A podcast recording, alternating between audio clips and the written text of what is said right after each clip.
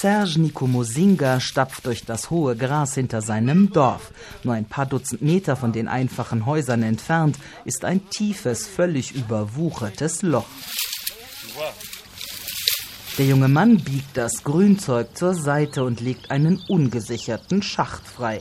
Aus den bröckelnden Wänden ragen ein paar dickere Steine, ein wackeliger Halt für Hände und Füße beim Einstieg.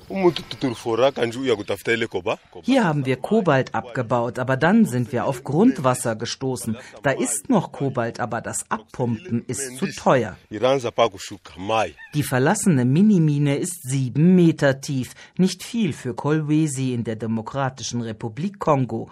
20 oder sogar 50 Meter tiefe Erdlöcher sind überall, alle selbst gegraben und alle gefährlich. Tödliche Unfälle sind Alltag. Natürlich sterben Leute darin. Wenn man in das Loch steigt, bröckeln manchmal die Wände, Steine fallen herunter und man kann sterben. In Kürze wird das Kobalt im Boden professionell abgebaut. Serges Dorf muss weg, Platz machen für den nächsten großen Tagebau. Das wertvolle Mineral ist unverzichtbar für wiederaufladbare Batterien und damit für Elektroautos, Handys oder Tablets. 60 Prozent des Kobalts kommt aus dem Kongo und oft genug aus den unzähligen handgegrabenen Schächten. Ich hatte keine andere Arbeit. Meine Brüder haben mir gesagt, in den Minen kannst du viel Geld verdienen. Deshalb habe ich dort angefangen. Arcel ist 15. Zweieinhalb Jahre hat er in den Minen geschuftet, bis World Vision ihm eine Ausbildung zum Schweißer finanziert hat. Florence Mambeau von der Hilfsorganisation.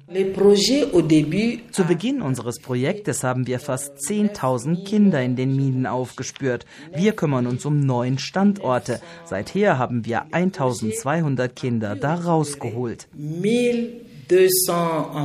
In der ganzen Provinz Katanga arbeiten mindestens 20.000 Kinder in den Minen oder waschen das Mineral aus dem wertlosen Geröll.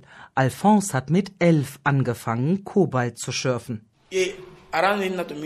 Damals war mein Vater sehr krank und konnte nicht arbeiten. Er war nicht glücklich, dass ich in die Minen gegangen bin, aber ich musste, damit wir überleben konnten. Seit es ihm besser geht, arbeitet er wieder in den Minen und ich gehe zur Schule. Kinderarbeit ist auch im Kongo verboten und die großen Bergbaukonzerne halten sich an das Gesetz. In den wilden Minenfeldern sollen es spezielle Minenpolizisten durchsetzen, aber die sind oft korrupt, sagt die 13-jährige Patricia. Wenn du ihnen etwas zahlst, lassen sie dich durch, so 2000 Francs. Wenn ich 3000 verdiene, bleiben mir dann nur noch 1000 Francs ungefähr 1,50 Euro, eine winzige Summe. Aber es gibt auch Schürfer, die mit dem Kobalt ein kleines Vermögen gemacht haben. Der Traum vom leicht verdienten Geld oder wenigstens von einem sicheren Einkommen hält mehr als 100.000 Menschen in den gefährlichen Miniminen. Sie einfach zu schließen ist keine Lösung, sagt Florence Mambeau. Ein Verbot, ja, aber was ist die Alternative? Die Eltern haben keine andere Möglichkeit, ihre Kinder zu ernähren. Und solange das der Fall ist, wird der Kobaltabbau so weitergehen.